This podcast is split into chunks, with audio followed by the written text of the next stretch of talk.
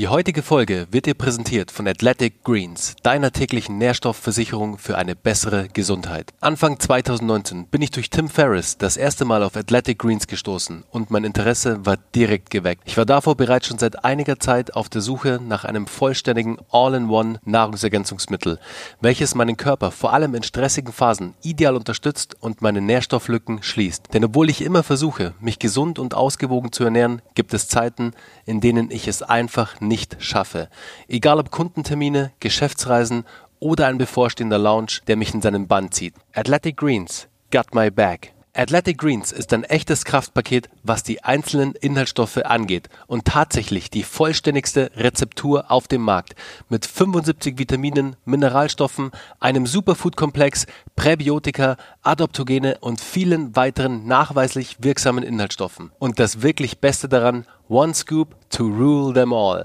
Mit nur einem Löffel pro Tag unterstützt du alle Kernbereiche deiner Gesundheit, egal ob dein Immunsystem, deinen Energiehaushalt, die Regeneration nach stressigen Phasen oder deine Darmgesundheit. Als Hörer von Startup Hacks erhältst du jetzt unter athleticgreens.com slash startuphacks ein besonderes Angebot.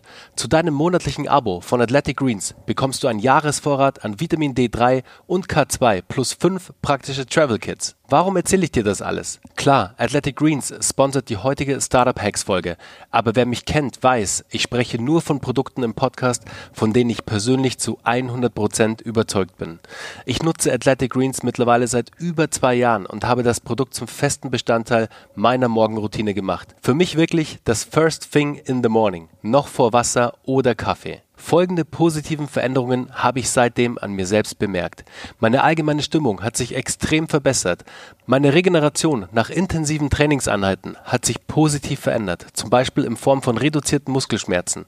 Ein Booster für meine Kraft und Ausdauer, nicht nur im Gym, sondern auch bei langen Bergtouren. Aber was mir am stärksten positiv aufgefallen ist, ist der Einfluss auf meine Verdauung und dadurch auch die gesteigerte mentale Klarheit und auch Konzentrationsfähigkeit. Ich könnte jetzt noch eine Vielzahl weiterer positiver Veränderungen aufführen. Besser aber ist es, wenn du dich jetzt selbst davon überzeugst und Athletic Greens einfach mal testest. Einfacher als mit Athletic Greens geht es nicht. Alle Kernbereiche deiner Gesundheit werden mit den hochwertigen Inhaltsstoffen abgedeckt. Natürlich alles in bester Qualität ohne künstliche Farbstoffe und es passt vor allem zu jeder Ernährungsform. Egal ob Keto, Paleo, vegan, Laktose oder glutenfrei. Hole dir jetzt das vollständigste All-in-One Nahrungsergänzungsmittel auf dem Markt. Zu deinem monatlichen Abo von Athletic Greens bekommst du einen Jahresvorrat an Vitamin D3 und K2 plus fünf praktische Travel Kits. Jetzt auf athleticgreens.com slash startuphacks. Und jetzt viel Spaß bei der neuen Folge.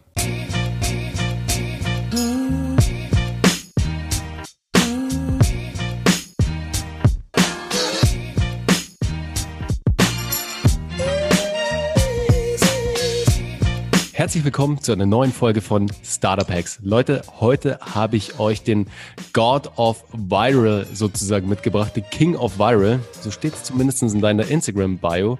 Lieber Schulte, lieber Michael. Der ein oder andere kennt ihn bestimmt oder kennt zumindest eins seiner Videos, ziemlich sicher sogar. Und in diesem Sinne, herzlich willkommen zum Podcast, lieber Michael. Ja, vielen Dank für die Einladung, freue mich sehr. Dankeschön auch für die tolle Ankündigung. Ich muss allerdings gestehen, äh, im Jahr 2021 ähm, weiß ich auch, es gibt natürlich TikTok, da habe ich zwar auch ein paar virale Dinge, aber äh, das Spiel definiert sich immer wieder neu. Aber was du sagst, ist natürlich richtig. Ähm, äh, vor allem vor der TikTok-Zeit, ich komme eher so aus dem Facebook-Kosmos, da äh, gab es viele Videos, die so ein bisschen um die Welt gewandert sind. Ja, das war sehr spannend. Definitiv. Du hast ja, ich glaube, bei Facebook irgendwie 1,3, 1,4 Millionen Millionen Follower, oder? Fans. Genau, ja. Auch spannend, dass du die Korrektur machst, weil sie völlig angebracht ist und das habe ich lange nicht verstanden. Das Ego, zumindest meines, hat mir immer gesagt, 100 oder 1000, 1,5, 1,4 Millionen, was weiß ich, äh, Fans, die du hast. Und ein Fan ist für mich aber nochmal was anderes. Ein Fan ist so richtig der alles für sein Idol macht, der alles verfolgt, der vielleicht auch den Merch kauft, der, der auf Konzerte geht. Ich bin immer eher bei Follower. Das heißt also Leute, die gucken das an, die schauen sich das an. Aber äh, einen Fan, glaube ich, muss man verdienen und das geht nicht so einfach. Also meiner, meiner Ansicht nach. Absolut, absolut. Du ähm, sehe ich ganz genauso. Kennst du das Prinzip der 1000 True Fans? Sagt dir bestimmt was, oder? Das ist mir, also ich habe viele Videos gesehen, aber das ist mir neu. Also ich bin gespannt. Ja, also ähm, das Ganze kommt von Kevin Kelly. Der ähm, Typ ist Mitgründer und Mitherausgeber vom Wired Magazine. Das kennst du bestimmt. Ja. Und, äh, der hat mal einen Blogartikel veröffentlicht ähm, zum Thema 1000 True Fans. Und im Sinne äh, von 1000 True Fans bedeutet einfach, wenn du 1000 echte Fans hast, also wirklich so Raving-Fans, nicht ja. nur irgendwie ein Follower, der halt mal irgendwie einen Content von dir liked oder so, sondern wirklich ein Fan von deinem Brand oder von deinem Unternehmen, dann hast du mehr oder weniger ausgesorgt, weil diese Person wird alles, was du produzierst, alles, was du ihm anbietest, kaufen. Und damit kannst du, also du kannst mit tausend echten Fans sozusagen ein wirkliches Imperium aufbauen. Das ist ein super spannender Artikel. Ich verlinke euch diesen Artikel natürlich in den Show Notes. Lest euch den mal durch. Das ist so ein kurzes Essay, also wirklich auch gar nicht allzu lang. Super spannend. Muss das klingt denken, wirklich schnell. denken, weil du mich gerade drauf gebracht hast, Michael. Ja, aber das klingt wirklich sehr, sehr spannend. Und ich, ich weiß gar nicht, ob ich tausend echte Fans habe. Äh, jetzt wird der ein oder andere sagen, naja, bei 1,5 Millionen wird schon ein bisschen was dabei sein. Ähm, auf der anderen Seite ist es, glaube ich, gar nicht so leicht, einen echten Fan zu haben. Ich glaube, das klingt jetzt vielleicht ein bisschen sehr monetär getrieben, aber in dem Moment, wo du etwas zahlst, also Geld. Und wenn man Geld als Zeit sieht, dann äh, schenken die Leute dir Zeit, also viel ihrer Zeit, die sie mit Geld erwirtschaften müssen oder andersrum. Und wenn sie das dann tun, dann ist das schon natürlich eine sehr hohe Wertigkeit. Insofern sehr spannend, ja. Und ich glaube aber auch, äh, ich mache ja vor allem Entertainment und Humor und meine persönliche Meinung ist, dass das äh, auch als, ich sage mal, ein Unterschied ist zu einem äh, Business Case, der vielleicht ein Unternehmer ist, vielleicht ein Elon Musk oder äh, ein Gary Vee, der natürlich äh, als Unternehmer dargestellt wird und dieser ja nun auch ist als Comedian wird's, glaube ich, ein bisschen anders wahrgenommen von außen, aber gerne auch deine Meinung. Das ist halt jemand, der macht halt Gags im Netz und dafür will ich natürlich auch nicht zahlen. Aber für eine Dienstleistung, die mir wiederum Geld verdienen lässt, also Wissen, dass mein Business weiterbringt, dafür zahlen die Leute natürlich eher Geld. Das, glaube ich, ist die ähm, Differenz oder der Unterschied zwischen einem Comedian und einem Unternehmer, der, sagen wir mal, tausend echte Fans hat. Absolut. Und Michael, da kommen wir gleich dazu, weil äh, ich würde jetzt gerne mal ganz kurz deinen Background beleuchten. Weißt du, weil du hast ja auch eine Vergangenheit in den Medien sozusagen. Also du bist ja groß geworden in den Medien, hast dann innerhalb ähm, dieser Arbeit oder dieses ähm, Angestellten-Daseins sozusagen, hast du dann wie ein Entrepreneur sozusagen agiert und hast da ja was aufgebaut. Ja. Jahre. Sag uns doch mal ganz kurz, wie lief das denn? Was ist denn da deine Story? Also meine meine Story short, jetzt ist wieder der Boomer sitzt am Lagerfeuer und erzählt von früher, ne? Aber äh, so Leute, holt euch die Marshmallows. Warte, ja, ich wollte gerade sagen, holt euch die Marshmallows, steckt Stock So, hier ist ein Steck, hier bisschen, los geht's. Ganz genau. Hey, hat jemand Gitarre dabei? Wonderwall, einer meiner Lieblingssongs. Den muss man singen. Also nix gegen Oasis, aber Wonderwall, wow, der Song noch nie gehört am Lagerfeuer. Bitte, wer's kann jetzt?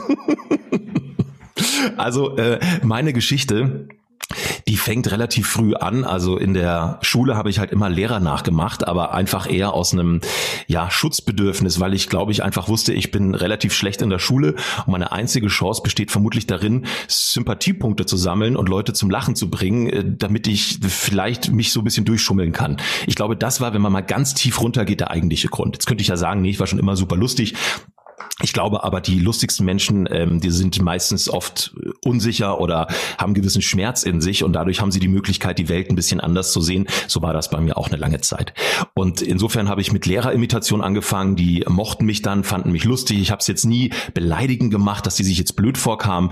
Ähm, und ich glaube, das war der Grund. Ähm, ich habe dann Schülerzeitung gemacht etc. Und die Lehrer haben mich irgendwie so ein bisschen in ihr Herz geschlossen und ich würde mal schwer behaupten, hätte ich das nicht gemacht, hätte ich mein Abi heute nicht. Ja, also äh, so. Das heißt, da ist der Grundstock gelegt worden und dann habe ich halt gemerkt, ja, verdammt, äh, was studiere ich? Keine Ahnung, wollte eigentlich Lehrer werden, wurde dann aber rausgeworfen von einem Lehrer. Ich war dann angehender Referendar und er hat gesagt, Herr Schulte, Sie labern da hinten immer rum und ich sag meinen Schülern, dass sie mal die Schnauze halten, halten sollen und Sie sind ja das schlimmste Vorbild ever. Das funktioniert nicht. Und da habe ich gemerkt, okay, das funktioniert nicht. Und dann bin ich, äh, dann, dann bin ich nach Regensburg, habe Medienwissenschaften studiert, was einer einem Freifahrtschein für ein Taxi Unternehmen, äh, nichts gegen Taxis, jetzt muss man ja auch aufpassen, ne? wenn ich einen Taxiwitz mache, dann, dann kommt hier gleich die ganze Taxi, also ich fahre gerne Taxi, liebe Taxifahrer. Ihr sagt, mein, mein Großvater war Taxifahrer, ja, aber in dem Fall, das haben die uns gesagt, wenn ihr hier studiert äh, in äh, Medienwissenschaften, dann äh, könnt ihr später Taxi fahren, ja, also das haben die wirklich damals so gesagt und da habe ich mir gedacht, oh Gott, krass, in was für eine Branche bist du da rein? Campusradio gemacht, ähm, bisschen, ja, ich war immer schon Fan von Switch, Max Giermann, Stimmimitation, Comedy. Ich kannte irgendwie alle ja, Radio-Comedies teilweise auswendig. Ich war da ein super Freak. Und irgendwann habe ich mir dann gesagt, ich probiere es mal selber, bin zu Energy Nürnberg für ein Praktikum. Die haben mich dann ähm, ja Umfragen machen lassen, wie man es halt so macht auf der Straße, welchen welche Schlüpferfarbe hat Britney Spears aktuell äh, oder was auch immer.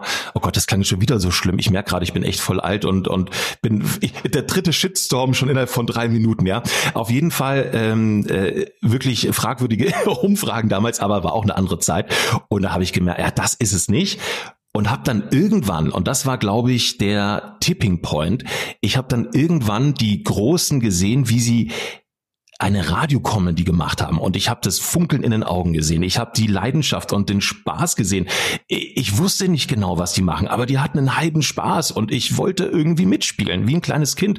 Und ich bin hin und habe gesagt, was macht ihr denn da? Ja, wir machen hier eine Comedy und äh, so und so sieht es aus. Wir überlegen uns das und das hat mich fasziniert. Dann habe ich gesagt, äh, Leute, ich möchte noch ein Praktikum bei euch machen. Dann sagen die, ja, okay, hat noch niemand gemacht, aber gerne. Ich so, ich scheiß drauf, will keine Kohle, ich will aber dann, dann will ich Comedies machen. Ich liebe, ich, ich muss das machen. Diese Produktion einsprechen, kreativ sein, das hat mich total geflasht. Und dann habe ich, äh, war das Praktikum um und dann äh, haben sie mir halt von sich aus ein Volontariat angeboten, äh, wirklich mit Fokus auf Comedy war dann zwei Jahre lang bei Energy Nürnberg, bisschen moderiert, bisschen Comedy gemacht, dann bin ich zu Antenne Bayern danach, habe da auch wieder sehr viel Comedy geschrieben, gesprochen und produziert. Und ähm, ja, produziert hat's eigentlich damals der Produzent, soweit war ich noch nicht, aber das kam dann auch. Und dann habe ich meinen Mentor äh, Markus Langemann getroffen, der mich so ein bisschen in die, das war so vor zehn Jahren, da da hast du noch nicht, da vielleicht gar nicht, da hat die White Titty haben da glaube ich gerade äh, die die Twilight-Parodien gemacht. Äh, es gab den Assi-Toni, der heute, glaube ich, auch nicht mehr so funktionieren würde. Und äh, es war eine ganz andere Zeit irgendwo. Alberto gab's noch, ja, äh, der auch geile Comedy gemacht hat. Äh, Flying Uwe hat seine Ursprünge gehabt. Und in dieser Zeit äh, habe ich dann irgendwie das Bewegtbild entdeckt mit Markus und wir haben äh, Formate entwickelt fürs Smart TV, die kein Schwanz äh, gesehen hat. Ähm, aber das war auch gar nicht so wichtig, weil es hat verdammt viel Spaß gemacht. Und äh, das war am Ende des Tages für mich das große Learning. Äh, diese Leidenschaft und diesen Spaß zu spüren. Und äh, danach bin ich zu Bayern 3, habe ähm, hab gesagt, hey, ihr braucht jemanden in der Videoabteilung, die haben sie gerade gestartet. Ähm, ich kann zwar nicht filmen, aber ich habe gute Ideen. Und ich glaube, diese Ehrlichkeit hat sie überzeugt. Dann war ich bei Bayern 3 sozusagen im Tech-Team, habe da mit drei, äh, mit zwei anderen Kollegen ähm, angefangen, Videos zu drehen. Das war ja neu fürs Radio. Warum auf einmal Videos? Das ist doch Radio. Aber das war vor fünf, sechs Jahren. Da hat man gesagt, ja, also klar müssen wir auch auf Social Media. Heute ist das normal. Heute hat natürlich auch Big FM einen TikTok-Account und jeder hat sein äh, seine Personality da. Aber das war noch ein bisschen die Pionierszeit, was ich aber geil fand. Und dann habe ich so nach einem halben Jahr zusammen mit meinem Kollegen äh, Michi Medler damals diesen Bierkrug äh, produziert. Da hatte ich dann die Idee, vor diesem Brasilien-Spiel irgendwie so ein Ding zu machen. Das hat dann, das haben wir auf der Herrentoilette des Bayerischen Rundfunks produziert. Ähm, man kann den Leuten auch nicht verübeln, dass sie erstmal schief geguckt haben, dass da äh, zwei Typen mit einer Kamera auf der Toilette sind nach Feierabend und so. Was ist das denn? Das ist Disruption gewesen im klassischen Sinne. Ähm, was passiert da auf einmal? Wir können es nicht einordnen. Und äh, aus diesem Video ist dann der erste große virale Hit für die ARD geworden zum Spiel Deutschland gegen Brasilien. Und da hat mir das dann so ein bisschen gezeigt, hey, das ist ja krass mit so einer einfachen Idee und einer schnellen Umsetzung kannst du die ganze Welt erreichen. Das, äh, das, das hat uns auch alle ein bisschen überrollt. Also das haben viele gar nicht wahrgenommen oder realisieren können, dass auf einmal so ein Video 18 Millionen hatte. Das, davor hatte der Kanal 500 Abonnenten und Videos Wahnsinn. hatten halt 100 Aufrufe, auf einmal gibt's dann ein Video mit 18 Millionen. Ähm, oder inzwischen hat's das, vielleicht waren es damals ein 10 oder so. Ähm, sag mal, sag mal Michael, wie, wie, lange, wie lange habt ihr produziert? Also wie lange habt ihr für diesen Clip gebraucht? Ja, das ist, ähm, du hast ja gesagt auch, vielleicht das als Learning für alle da draußen. Ähm, es war sehr kurz. Also von der Idee bis zur Umsetzung vergingen, sage ich mal, zwei Stunden. Ich habe die Sachen eingekauft. Wir haben schnelle Entscheidungen getroffen, auch glaube ich sehr wichtig. Ähm, bestmöglich im Sinne eines Perfektionismus, aber eben auch nicht zu sehr in die Länge gezogen, denn Timing ist nun mal alles. Also jetzt sich fünf Tage hinzusetzen und überlegen, was könnte passen, ähm, dann kann man auch mal so eine Chance verspielen. Und insofern haben wir da, kam da sehr gute, also ich war, ich habe sehr viele Inputs reingebracht. Der Michi wiederum ist ein fantastischer Kameramann, der aus, also ich, ich weiß nicht, wie er es gemacht hat, ehrlich gesagt, aber das war auf dem Scheißhaus, muss man sagen. Und das Ding hat ausgesehen, als hätte es Ernest, äh, als hätte keine Ahnung, äh, Jung, Jung und Matt irgendwie äh, für 20.000 Euro gefilmt. Da war der genial drin. Und da haben sich auch, auch wieder ein Learning, einfach Talente verbunden. Jeder hatte seine Aufgabe, jeder hat das Produkt besser gemacht. Und natürlich hat meine Frau eine große Rolle gespielt, die dann ähm, zu uns gesagt hat, warum wir es nicht hochladen. Weil die Idee war, wer es jetzt nicht kennt, ist jetzt keine Schande, also ist jetzt auch schon sehr lange her, äh, steht ein Bierkrug, äh, steht ein Cocktailglas auf dem Tisch und dann kommt brasilianische Musik so ein bisschen und irgendwann schlägt ein äh, Bierkrug drauf, ja, so von wegen, äh, so wir machen die äh, Brasilianer platt. Das war damals so meine Aussage. Das war aber vor dem Spiel. Ich hätte ja nie ahnen können, dass wir 7 zu 1 gewinnen. Und deswegen hat meine Frau vor dem Spiel noch gesagt, ladet das Video doch vorher hoch, weil hätten wir das nicht getan, äh, der Plan war, das Video erst hochzuladen, wenn wir wirklich gewinnen, weil sonst äh, ist das Video Quatsch. Und meine Frau meinte so, wieso? Macht's doch vorher. Und das war eigentlich der Grund am Schluss, warum das so viral ging, weil während das Spiel lief und es sich abzeichnete, 1 zu 1 zu 1, 2 zu 1, 3 zu 1, wie auch immer, war dieses Video schon online. Das wurde schon verschickt. Die Leute, es war vorhanden. Also, also schneller zu sein als der Zeitgeist vielleicht sogar noch. Äh, dieses, diese Vorahnung. Ne? Man sagt ja bei Unternehmern, glaube ich, dass die ihr Unternehmen dann verlassen und Neues gründen, wenn wenn sie am höchsten Punkt sind. Und äh, schlechte Unternehmer warten diese Sinus, äh, Cosinus-Fahrt, die es einfach im Leben, Pulsschlag, Unternehmertum, Erfolg ist ja immer das gleiche äh, immer das Gleiche.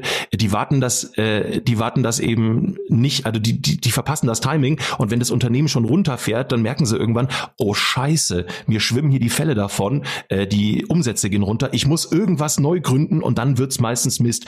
Und gute Unternehmer gründen am Höhepunkt und machen dann weiter, ja. Und ähm, und und insofern war das auch so ein Beispiel dafür, das richtige Timing, ja. Und ähm, ja, und dann wurde das halt ein Viral-Hit und hat mir so ein bisschen natürlich gezeigt, du kannst mit einer kleinen Idee viel erreichen und die Jahre davor war ich jetzt nicht unbedingt sehr erfolgreich, muss ich sagen, mit dem, ja, was ich getan Michael, habe. Was, und wir hatten es im Vorgespräch, nämlich schon, sorry für die Unterbrechung, aber wir hatten es im Vorgespräch und dieses Video ist natürlich sozusagen der Output von vielen Videos oder von viel Content, der dem Ganzen hervorgegangen ist. Also du hast ja davor schon produziert ohne Ende. Ihr habt schon viel getestet. Du warst schon mit dem ein oder anderen Video draußen, mit dem ein oder anderen Clip, mit dem ein oder anderen Post. Du hast super viel für die Companies gemacht, auch für dein Personal Brand. Und dann ich hatte, halt ich hatte vorher, ich mal funktioniert. Also das Testing, das ich, ich spreche vom Testing, weißt du? 100 Prozent, aber Testen, das Testen von verschiedenen Optionen und Möglichkeiten, bis du mal diesen diesen diesen Nugget erwischt und diesen Hit dann das ist halt kein Overnight-Ding. Da, das halt Overnight voraus.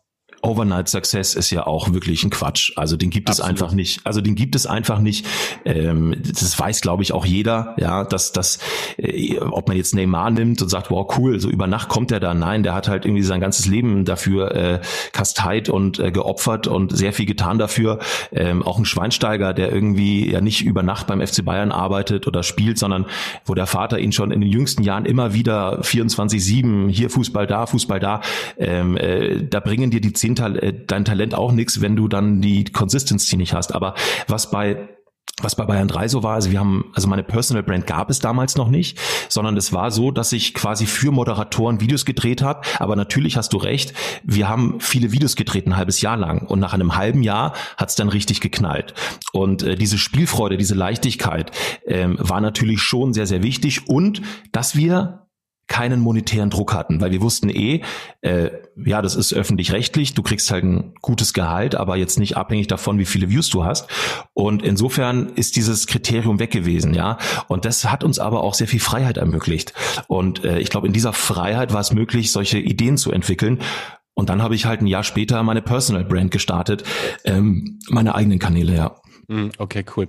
Sag mal, Michael, gib mir mal, gib uns mal die Secret Sauce, das Elixier eines viralen Clips wieder. Ich weiß, es ist ganz schwer. Ich habe es bei Startup ja, ja. auch umschrieben sozusagen. Ja, ja. Ähm, aber trotzdem, du hast doch für dich bestimmt äh, ja so, so, so einen Gameplan, einfach so einen Spielplan, wo du weißt, wenn bestimmte Elemente im Begriff ja. sind, und Timing ist dann natürlich ein extrem wichtiger Punkt, das wissen wir alle. Aber was sind deines Erachtens jetzt auch anhand deiner Erfolge die wichtigsten Punkte, um einen viralen Hit zu erzeugen?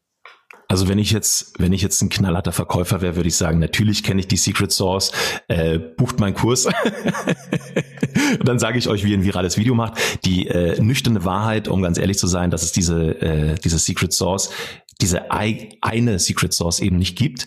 Ähm, das ist so schön, dieser Shortcut und wir lieben Shortcuts. Ich liebe die auch und deswegen kaufe ich mir Blinkist und so. Aber am Ende des Tages ähm, ist es dann doch nicht so einfach.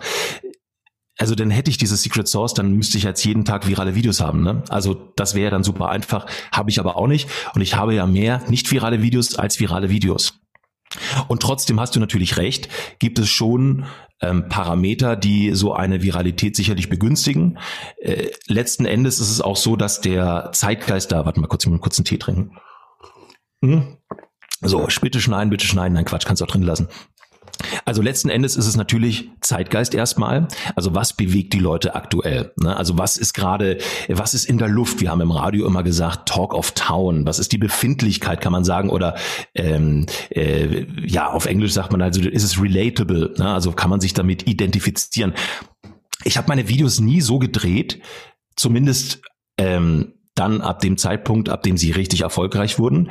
Ich habe sie nicht gedreht nach persönlichem Gusto und gesagt, das finde ich jetzt selber lustig und das ist jetzt wirklich so mein kind of source sondern ich habe mir immer die Frage gestellt, was ist da draußen gerade los, was bewegt die Leute, natürlich zu gucken, gibt es Trends, gibt es in den Nachrichten irgendwas? Und ähm, das war schon mal der Punkt eins, also so der Schritt weg von einem selber hin zu den anderen. Das ist ja wie bei einer Dienstleistung, ich kann sagen, hey, ich habe ja so viel geile Talente und das kann ich toll und das kann ich toll, aber wenn mein Werkzeugkasten für meinen Kunden nicht passt, ich will den einem Hammer verkaufen, der braucht aber eher einen Lötkolben, dann bringt mir meine Dienstleistung auch nichts. Und dann kann ich sagen, ich habe den geilsten Hammer und die geilste Säge, aber wenn ich halt keinen fucking Lötkolben habe, bringt es meinem Kunden nichts. Und ähm, diesen Fehler habe ich aber das erste Jahr noch gemacht auf meinen Kanälen. Da habe ich, okay, stopp, Fehler ist es nicht, es ist eine Entscheidung. Ganz klar, kein Fehler.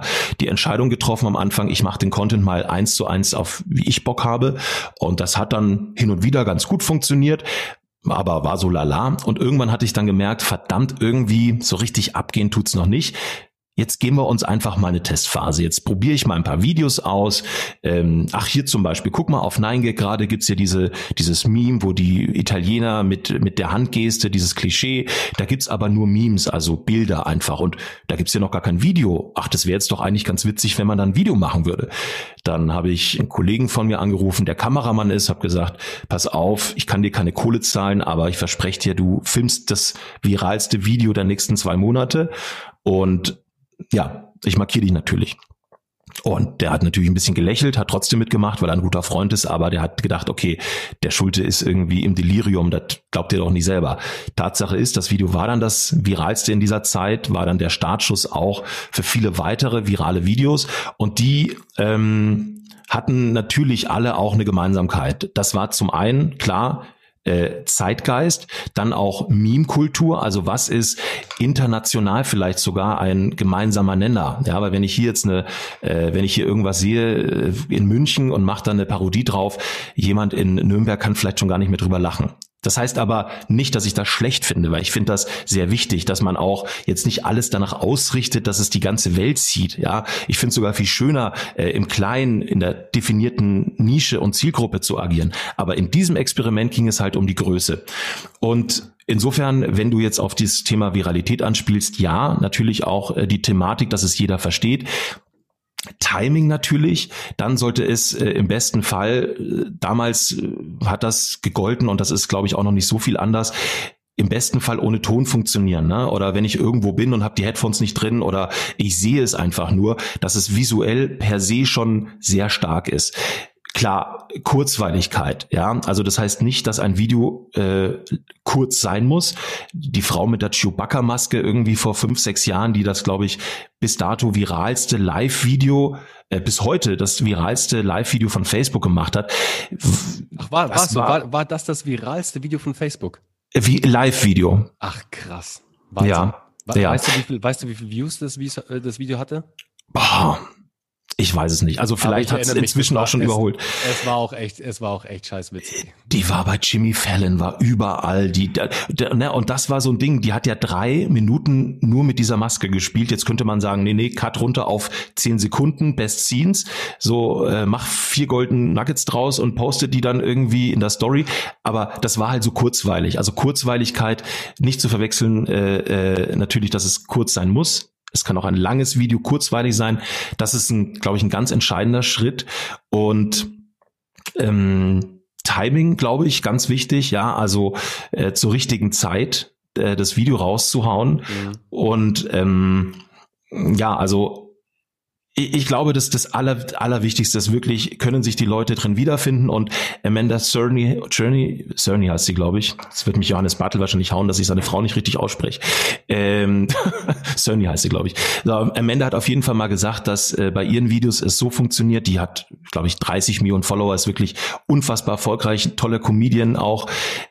Die hat gesagt, wenn du, also mach was relatable, mach irgendwas, was die Leute verstehen und dann irgend noch diese Extra Mile, ein Ding, was neu ist, ein Twist, ein Gedanken, der besonders ist, noch eins draufsetzen, noch noch einen Schritt weitergehen. Also wenn du denkst, geil, das ist doch schon super, dann überleg noch mal, wie kannst du noch mal so ein so ein so ein i-Tüpfelchen drauf machen und dann ist es gut.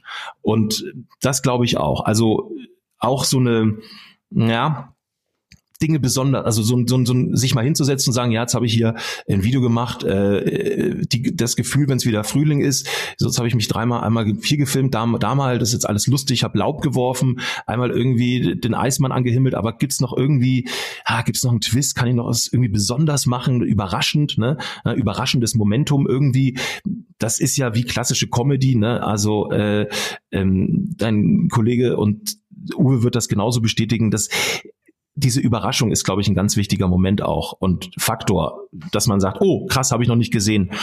Und ja, also ich, ja. ich glaube, es ist, und dann würde ich sagen, ist es natürlich schon der äh, Aggregat, also ob du einen Multiplikator hast. Und natürlich sagt man jetzt, ah ja toll, wenn ich schon eine Million Follower habe, dann geht das ja voll einfach. Nee, das stimmt gar nicht unbedingt. Also ist jetzt nicht so, dass meine Videos immer 10 Millionen haben. Und auch auf TikTok ist ja der Algorithmus eher darauf ausgelegt, äh, vereinzelt mal ein Video viral gehen zu lassen. Deswegen hat auch, vielleicht ein anderes Thema, dieses Thema Viralität auch ein bisschen vielleicht an Bedeutung verloren. Mhm. In einer Zeit, wo jeder jedes dritte Video viral geht eigentlich. Ja, ja was hängt auch vor allem, es hängt vor allem ja auch stark von der Plattform ab. Das ist ja schon wieder das nächste. Du sagst es ja gerade TikTok. Der Algorithmus funktioniert ganz anders wie jetzt ein Algorithmus auf LinkedIn oder auf Instagram etc. Ja. Ja, also ja. jeder Algorithmus tickt anders. Aber ich glaube für euch da draußen und der fleißige Startup Hacks Zuhörer hat diesen Buchtipp schon das ein oder andere Mal gehört. Ich kann es aber immer nur wieder empfehlen. Contagious: Why Things Catch On von Jonah Berger. Ein oh, das kenne ich, das gut, ja. Ein wahnsinnig geiles Buch, um einfach mal in das Thema Virality einzutauchen, wie du in der digitalen Welt ähm, ja Viralität erzeugst für Produkte, für physische Produkte, aber auch für digitale Produkte. Also super spannend. Der hat da wirklich ein äh, tolles Werk zusammengesetzt und äh, finde ich als eines der besten Bücher irgendwie zum Thema, wenn man sich einlesen möchte und dem Ganzen mal auf den Grund gehen möchte zur Ergänzung zu den Punkten, die du gerade erwähnt hast. Ja. Äh, finde ich super cool. Also wirklich, bringt mich nämlich gleich zur nächsten Frage. Sag mal, was ist denn zurzeit deine Lieblingsplattform? Wo bist darf du? Ich dich, darf ich, das, das sage ich dir gleich, aber ich mich stell, ich will jetzt hier eine Frage stellen, weil ja, ich das bitte. super spannend finde, ähm, deine Einschätzung, weil ähm, ich habe viele virale Videos gemacht und ich finde, also meiner Ansicht nach, die Viralität wirklich in äh, ein Geschäftsmodell umzumünzen, ist gar nicht so einfach. Denn ähm, äh, also äh, ein virales Video per se, ja, also wenn man jetzt Punkt, wenn du natürlich jeden Tag drei virale Videos machst, monetarisierst die, kannst du wahrscheinlich ganz gut leben. Aber ich glaube inzwischen, dass Viralität so ein cooles Gadget ist, das ist nice to have, aber viel wichtiger ist eigentlich so diese konsistente, ähm, diese konsistente, äh, konsistente Community-Reichweite. Mhm. Weil äh, du hast dann vielleicht mal einen Peak und hast mal irgendwie ein Video mit, keine Ahnung, 5 Millionen, 10 Millionen, aber äh, das dann auch zu konvertieren, ähm, äh, das ist teilweise relativ schwierig und ich war früher so und dachte mir, wow, jetzt war ich schon 15 Mal auf 9gag und schon so viele virale Videos.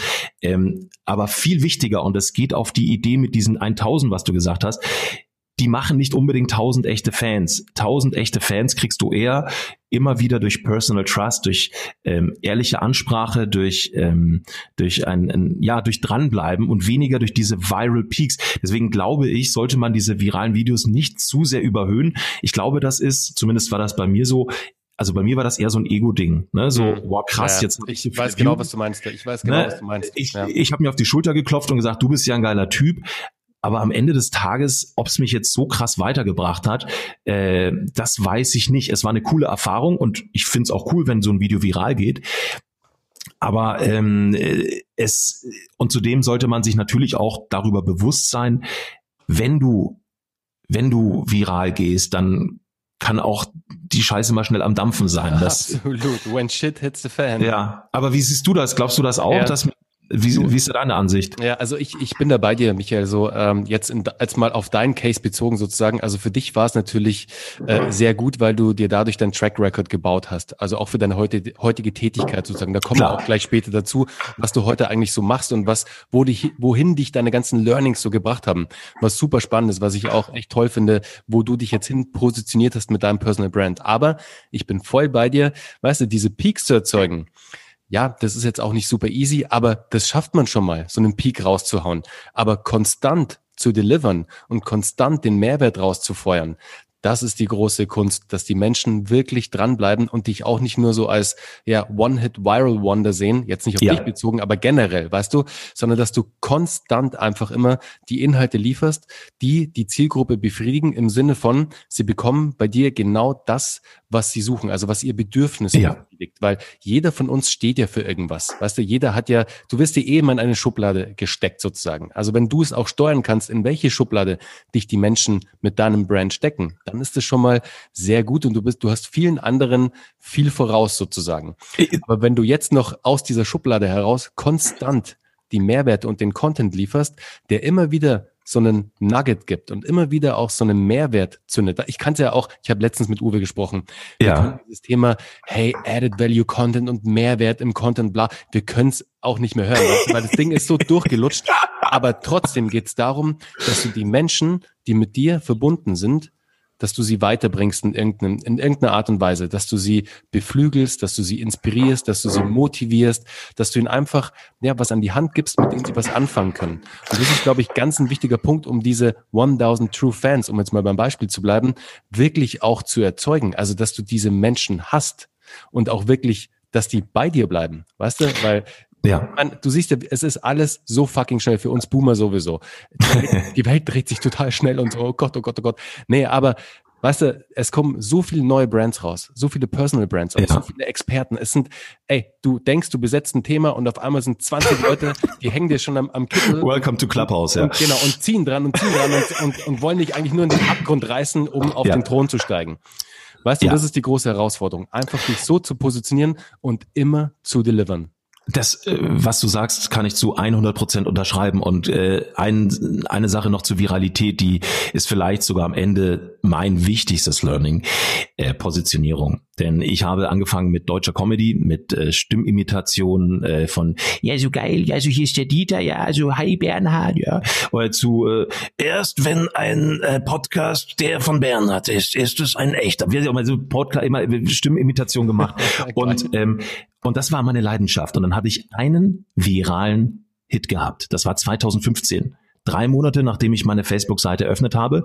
Ich wollte deutschen Content machen, weil ich bin halt einfach, ich liebe die deutsche Sprache, ich äh, rede gerne, mache gerne schlechte Wortwitze und das war mein Ding. Und dann hatte ich diesen einen viralen Hit. Und der hat mich echt viel gekostet. Dieser virale Hit hat dafür gesorgt, dass ich auf Facebook über Nacht, ich glaube, 40 oder 30.000 Follower hatte. What? Mein Ego, ja, wow, mein Ego krass. ist in die Höhe gesprungen. Was war, was war das denn gleich wieder? Das war ein ganz altes Video, äh, wie sich Sprachen für andere anhören. Also wenn du sie nicht Ach, kennst. klar, das habe ich, das natürlich, das, das habe ich auch gesehen, na klar. Das, das hat auch letzten Endes auch ganz spannend, das vielleicht auch noch ein Punkt, jetzt äh, kommen mir noch ein paar. Äh, ein Kumpel meinte dann, das hat Harpe Kerkeling in den 80ern schon gemacht, so wie die, so diese Stereotypen sprachen. Auch das übrigens, ja, es ist immer Wiederholung. Du kannst das Rad eigentlich nicht neu erfinden. Wenn du gut bist, erfindest du es einfach besser. Ist wie ähm, die Mode. Es ist wie die Mode. Genau, ne? Und das war, und dann hat das über Nacht, was, das war dann so ein Ding auf einmal boom. Natürlich habe ich mir auch, war das drei Monate auch Testing, Testing, Testing. Nach drei Monaten geht aber gerade nicht das Deutsche, sondern halt ein nonverbales Video international viral. Was passiert? Meine Seite kommt in die Höhe. Ähm, ich bin erstmal so, wow, muss aber auch erstmal mit dem ganzen Feedback umgehen. Leute, die schreiben, du unlustiger, du bist so schlecht und wie auch immer. Ich konnte damals nicht meine Figur von meiner Person trennen. Das äh, habe ich lange Zeit nicht begriffen, dass diese Kritik ja auch völlig berechtigt ist. Und viele meiner Videos sind nun mal, so war das Experiment, sehr stumpfsinnig und man darf auch sagen dumm. Ja, ähm, es, ich habe auch sehr viele gute Videos, die ich selber gerne mag. Ähm, die sind aber meistens nicht viral gegangen. Und die meisten Dinge, die für die ich draußen bekannt sind, die die, ja, mein Gott, also da bin ich jetzt, bin jetzt auch kein Fan von jedem dieser Videos, ja. Das heißt, meine Schätze liegen eigentlich da, wo gar nicht so viele Views drauf sind. Aber das ist okay. Das war meine Entscheidung. Selbstverantwortung, auch ein großes Thema. Und auf jeden Fall habe ich dann gesagt, ähm, okay, was muss ich machen? Ich, die Leute wollen ja offenbar nur noch englischen Content. Hab dann meine deutschen äh, Videos ähm, nicht mehr weiter produziert und habe weitergemacht und habe versucht, äh, Englisch zu sprechen und so. Und diese Viralität hat meine Positionierung gefährdet. Ich sage das an jeden da draußen, der ein, ich sehe das oft auf TikTok, da macht jemand einfach ein Video, ähm, ich sag mal, mit der Energie und als Kind, das ist nämlich das Wichtigste, dieses Spielerische, dieses, ich probier's einfach mal. Ich mache eine Sandburg und wenn die einkippt, dann auch scheißegal, baue ich woanders, baue ich beim Nachbarn weiter. Dieses Kindliche, dieses Wunderschöne im Erschaffen, was bei mir die Quelle der Energie ist, das äh, kann dann mitunter zerstört werden, wenn du auf einmal einen viralen Hit hast und dann sagst du, so, das funktioniert, jetzt mache ich also nur noch das. Dann hörst du auf auszuprobieren, sondern du versuchst diesen Erfolg zu wiederholen und bist in einem, sagen wir mal, mit so ein bisschen einem Bestätigungshamsterrad. Und das ist mir passiert. Und das hat dazu geführt, dass ich immer Videos produziert habe, die eben ähm, ähm, natürlich funktioniert haben, aber eigentlich gar nicht meine Positionierung gestärkt haben ich wollte deutsche Comedy machen. Wo bin ich jetzt? Jetzt bin ich äh, international. Jetzt kennt man mich in einigen Ländern vielleicht. Äh, meine Schwester war mal in Indien äh, und dann ihr hat dann irgendwie bei einem äh, sehr netten Herrn, glaube ich, Gitarrenunterricht. Ich kenne, äh, hieß natürlich anders das Instrument. Hat und dann sagte der Schulte, sind Sie irgendwie verwandt mit dem Schulte? Sagt sie, ja, na klar, wie der Schulte ist mein Bruder. Also, ach echt, oh wow, also irgendwo in Indien, also äh, völlig irre, ja. Ähm, so, das ist dann schön fürs Ego, aber was eben passiert ist, ist, dass die Positionierung sehr weit weg ist von dem, was ich eigentlich bin und mache. Also der Schulte ist halt eine Figur.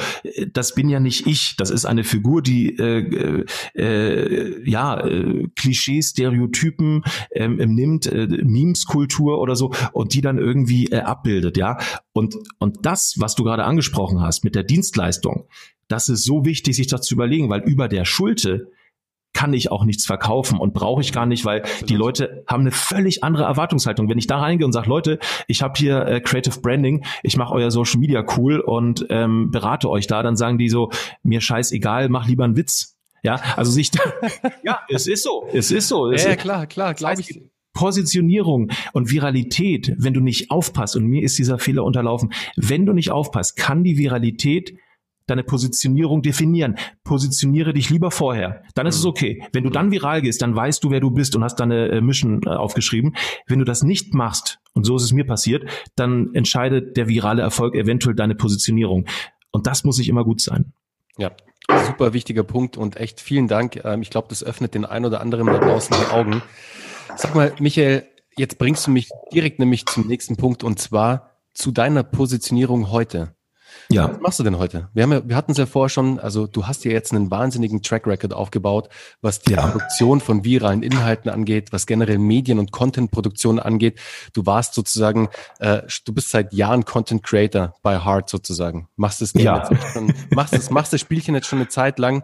Ja, ja, ja. Und jetzt hast du für dich ja auch entschieden, sich bewusst auch zu positionieren in einer ja. Schublade sozusagen. Wie schaut denn die Schublade aus? Was machst du heute? Was bietest du an sozusagen? Was, wo haben ja. dich deine ganzen Learnings hingebracht? Das ist super spannend. Also ich muss an der Stelle schon mal sagen, ähm, Leute wie du, wie Uwe, in erster Linie natürlich auch äh, Torben Platzer, äh, wirklich inzwischen auch ein sehr enger Freund von mir, der mir da die letzten ja, zwei, drei Jahre unfassbar viel aus der Businesswelt gelehrt und gelernt hat, viele Türen aufgemacht hat, ähm, zusammen mit seiner Firma TPA. Das war für mich ähm, am Anfang schwierig, weil ich mir erstmal dachte so, krass, also hui, also das ist ja eine ganz andere Welt. Und die letzten zwei Jahre war es wirklich so wie, ähm, naja, wie sagt man, so eine hm, so ein Transit ne, von der vom Comedian zum sag mal Unternehmer mhm. und natürlich ist mir da aufgefallen, dass meine Brand der Schulte natürlich äh, in eine ganz andere Richtung geht. Ich kann weder bei auf meiner Schul äh, Seite ich kann keine Dienstleistungen auf meinen Seiten verkaufen, nicht wirklich, ähm, weil die Leute das auch nicht erwarten. Ja, also ich könnte es ihnen reindrücken, wahrscheinlich wird es irgendwie funktionieren, aber da bin ich immer kein Fan von, sondern ich habe mich dafür entschieden, da eine Entertainment-Seite zu machen. Und ich krieg immer Anfragen von irgendwelchen Firmen, die mit mir arbeiten wollen, irgendwelche äh, Sponsorings, da habe ich mal irgendwie keinen Bock drauf, muss ich ehrlich sagen, in den meisten Fällen. Aber äh, so, das heißt, ich habe irgendwann gesagt, okay, wie, wie geht's weiter? klar, ich bin in einem Facebook-Partnerprogramm zurzeit und äh, oder auch schon länger im Kontakt mit denen und kann meine Videos dann auch monetarisieren. Das ist eine coole Sache und klar spielt es dann auch Geld rein, äh, ganz offen gesprochen. Hm, aber der Punkt ist schon, wie hab also den Punkt, der der war mir dann wichtig. Äh, wie geht's weiter? Und dann habe ich eben vor einem Jahr ähm, habe ich mich selbstständig gemacht, äh, habe dann äh, Projekte gestartet, dann kam Corona, was natürlich krass war für mich. Also du gehst in die Selbstständigkeit rein ähm, und dann sitzt du da und auf einmal Shutdown. Ähm, jetzt kann man sagen, gut, ich habe ein Online-Business, aber ich hatte eigentlich wenig Ahnung vom Business selber, sondern ich kam aus der Comedy Entertainer Bubble. Äh, hey, ich mache einfach ein bisschen Witze und dann wird das schon werden. Und dann habe ich irgendwann gemerkt, so ja, fuck it, nein, dann wird's eben nicht. Weißt du, weißt du, was krass ist, Michael? Wir haben uns kurz bevor du diesen Schritt gemacht hast, da haben wir uns kennengelernt persönlich. ja, ich weiß uns, noch, ja. Da haben wir uns ja. zum Kaffee getroffen am Marienplatz. Und das war kurz ja. bevor du diesen Schritt gegangen bist sozusagen und wirklich in die komplette Selbstständigkeit gegangen bist. Ja, genau, ich weiß. Ja. Ich gerade erinnert, ja, super cool. Ja, ja, okay. ja, ja, ja, ja. Und das war dann, und ich habe dann viele Learnings gehabt, ne? Also ähm, das es ist am Schluss wirklich scheiß harte Arbeit. Und der Traum, äh, man macht einmal schnell ein Video und kann dann irgendwie sich zurücklehnen, der, der klappt in den wenigsten Fällen, ja. Ähm, nicht jeder kann äh, Michael Jordan sein, ja. Und äh, ich bin es auch sicherlich nicht äh, im, als Metapher für die digitale Welt. Und dann habe ich äh, eben angefangen zu überlegen, ähm, okay, jetzt habe ich immer Videos gemacht, irgendwie, wie wie kann ich das für Unternehmen machen? Dann habe ich angefangen, so meine Expertise eben anzubieten aber auch da ist ein ganz großes äh, Thema natürlich Akquise, weil wir Künstler sind wahnsinnig gut im Kreieren. Ich äh, würde von mir selbst behaupten, dass ich wahrscheinlich für andere noch viel besser bin als für mich selber. Also ähm, ich habe ja bei der Schulte wirklich alles selber gemacht. Also äh, Scripting, das Schreiben, Drehen selber, ähm, Beleuchtung, den Schnitt, die Ausspielung, äh, so ziemlich und vor der Kamera ja auch noch.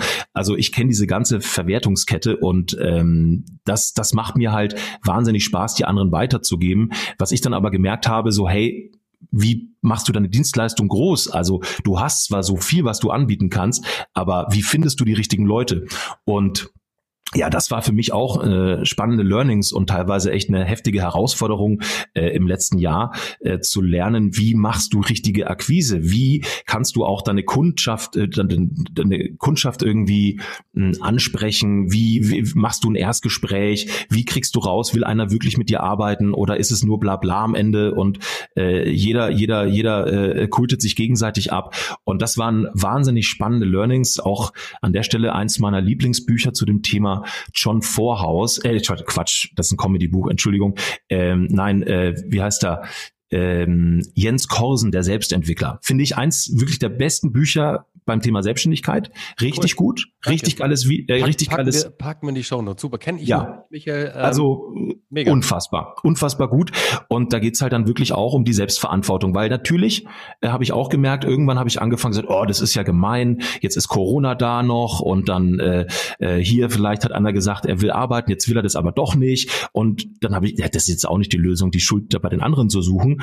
Und diese Selbstverantwortung diese gelassen, diese Gelassenheit zu entwickeln, diese wohlwollende Gelassenheit zu entwickeln, zu sagen, ähm, äh, lass uns gerne gemeinsam Business machen ähm, und selber mit dem Finger auf sich zu zeigen und sagen, ja, was habe ich jetzt vielleicht, wenn es mal nicht geklappt hat, dazu beigetragen, dass es nicht geklappt hat. So, und das waren ganz, ganz wichtige, schmerzhafte, aber auch sehr gute Learnings für mich. Und ähm, ich habe viele Dinge ausprobiert. Da sind wir wieder beim Thema Testing, ja, also und habe dann irgendwann eben diese Dienstleistung Creative Branding äh, entwickelt, so ein bisschen zusammen auch mit Torben, gesagt, also da, wo äh, auch ihre Dienstleistung, zumindest bei, also ne, sie machen sowas natürlich auch, aber sie haben äh, teilweise Nischen, wo ich genau reinpasse und habe gesagt, okay, lass uns doch gemeinsam äh, äh, arbeiten. Ähm, und äh, ich übernehme teilweise auch bei euch eben die kreative Arbeit. Ich habe dann äh, mit der deutschen Vermögensberatung eine Zeit lang auch zusammengearbeitet. Äh, und da habe ich gemerkt, dieses ähm, Content also besonders zu machen, ähm, ähm, äh, mit besonderen Ideen, gerade in Corona versucht natürlich, wie kann man, ich habe digitale Workshops gemacht, halt über Zoom oder ähm, äh, andere Dienstleistungen entwickelt. Und äh, es ist ein Abtasten, es ist ein Ausprobieren und die ein oder andere Dienstleistung wird es vielleicht in einem Jahr dann nicht mehr geben und die andere wird vielleicht ein bisschen stärker werden. Ähm, schwierig auch alles vorherzusagen, aber ähm, das wichtigste Learning war wirklich, das Ganze auszuprobieren und vor allem sich die Kundenbrille aufzusuchen, äh, aufzusetzen und äh, nicht zu sagen, ja, ich bin hier der geile Schulte, ich habe hier Viralvideos und komm, ich mache jetzt auch geile Videos, sondern zu sagen, ja, vielleicht will der gar keine Viralvideos und vielleicht findet er auch den Humor scheiße, aber vielleicht kann ich ihm woanders helfen. Ne? Also diese ehrliche Kommunikation mit sich selber, was will der Kunde da draußen und wie bringe ich ihn dahin? Das war ein ganz wichtiger Schritt bei mir, der sehr weit weg ist natürlich von dem, yo, Influencer, ich mache mein Shit und ich bin ja obercool, sondern zu sagen, ähm, was willst denn du eigentlich? Mhm. Ja, ja das, die Kundenbrille, die du vorhin gerade erwähnt hast, die ist so wichtig, weil man geht zu oft von sich selbst leider aus, was man gerne auf dem Markt hätte, was man gerne für eine ja. Leistung anbieten würde und am Ende dreht sich's komplett und es ist komplett was anderes. Deswegen ja, externe, so. A, mal die externe Brille zu erhalten, die dir auch Torben gegeben hat, was super ist. Also da auch Shoutout an dich, Torben.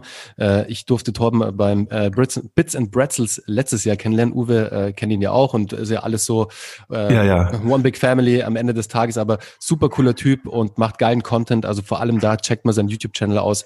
Torben macht da echt super Video und da ist auch der Typ ist konsistent, der ballert einfach raus. Also, und der hat, der hat seit drei Jahren hat er ja, ja. nicht einen Tag eine Story ausgelassen. Also ja, ist wirklich, Post ist, wirklich, ist unfassbar. Ist super gut.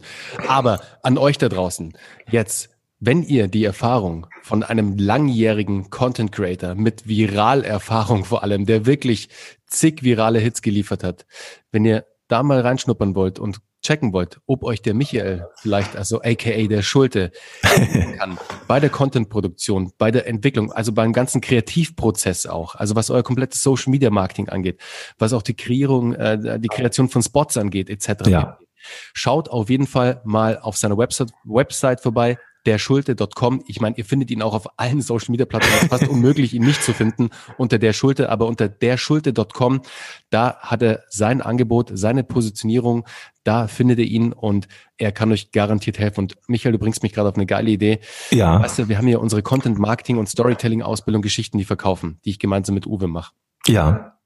Ich quatsch mal mit Uwe und wenn du Bock hast, könntest du ja mal als Dozent vorbeischauen im Sinne von, wie du virale Inhalte erstellst, wie du sozusagen Content Creation, eine virale Content Creation anstoßt, anstößt intern bei dir also als Unternehmer, im ja, Unternehmen, ja. als Selbstständiger, whatever, aber einfach dieses Mindset zu adaptieren, das fände ich super spannend. Also da sollten wir auf jeden Fall mal sprechen. Sehr gerne, sehr mal, gerne. Mal gucken, weil ich glaube, äh, da haben wir super Synergien, die wir da auch nutzen sollten. Ich meine, wir sind Buddies, also sollten wir auch definitiv uns mal auf der anderen Ebene treffen. Jetzt Ihren Podcast, also ich hab, was super cool ist und jetzt schauen wir mal weiter, würde ich sagen, was alles sich noch so ergeben kann.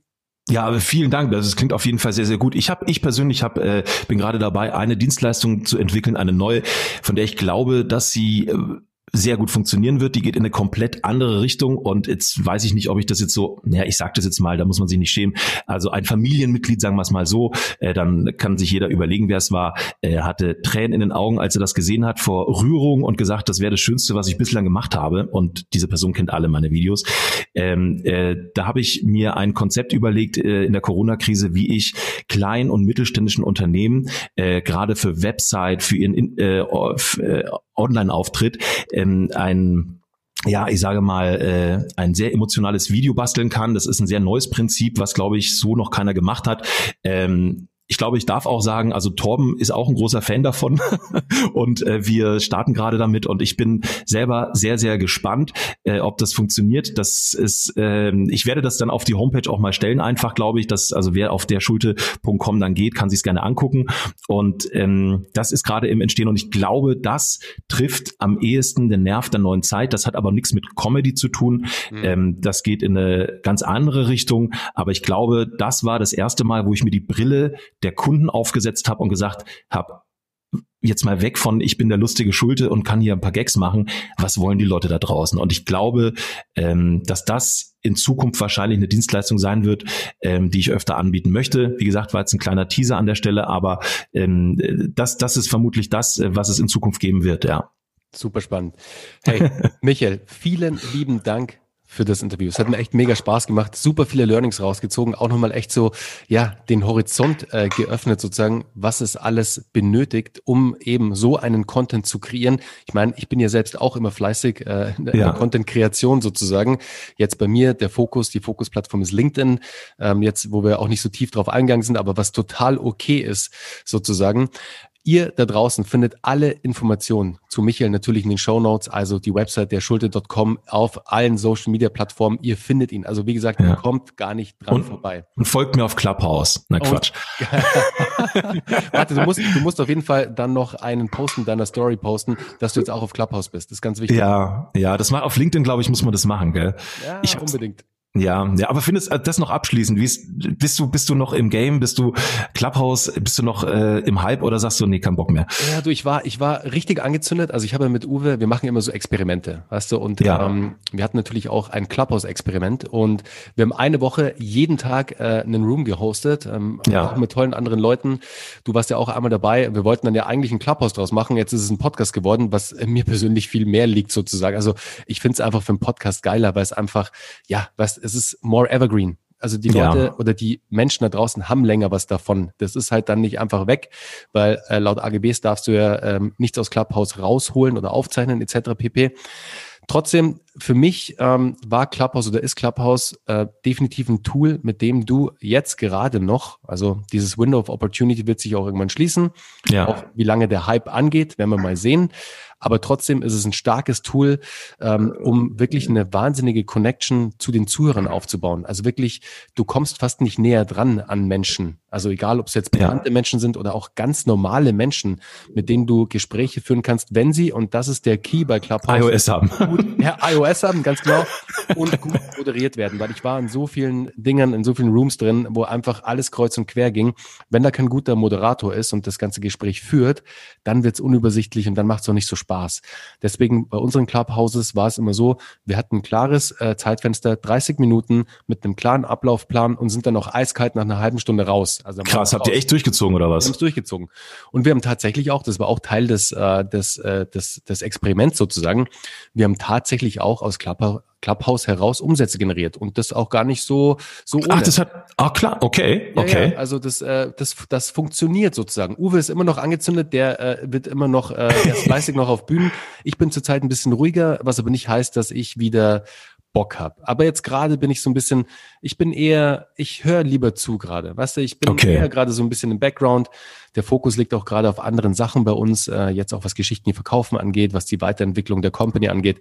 Deswegen, da brauche ich für mich gerade den Fokus und will mich gar nicht zu sehr ablenken. Wahrscheinlich musst du deinen Namen dann ändern, weil sonst immer alle so, hey, komm doch mal hoch, äh, hey, ich sehe ja. gerade. du, äh, kein Scheiß, Let letztens war es so, aber zum Glück äh, hat Uwe dann, äh, weil Uwe war, war schon auf der Bühne und meinte so, hey, nee, nee, warte, wenn Bernie Bock hat, dann hebt er die Hand. ja, genau. Naja bin einfach da geblieben, habe zugehört und es war alles cool. Ey, in diesem Sinne, Michael, vielen Dank für deine Zeit. Es hat mir mega Spaß gemacht und ich drücke dir die Daumen jetzt vor allem für dein neues Projekt. Ich finde es eine geile Idee für den Mittelstand, was du da jetzt gerade in petto hast. Ja.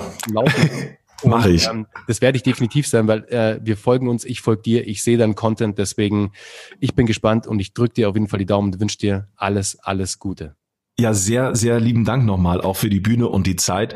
Und dann äh, ja, sehen beziehungsweise hören wir uns auf jeden Fall sehr bald. Und ja, vielen Dank für die Bühne. Hat mich sehr gefreut und viel Spaß gemacht. Toll, danke. Sehr gerne. Mach's gut. Ciao. Danke, ciao.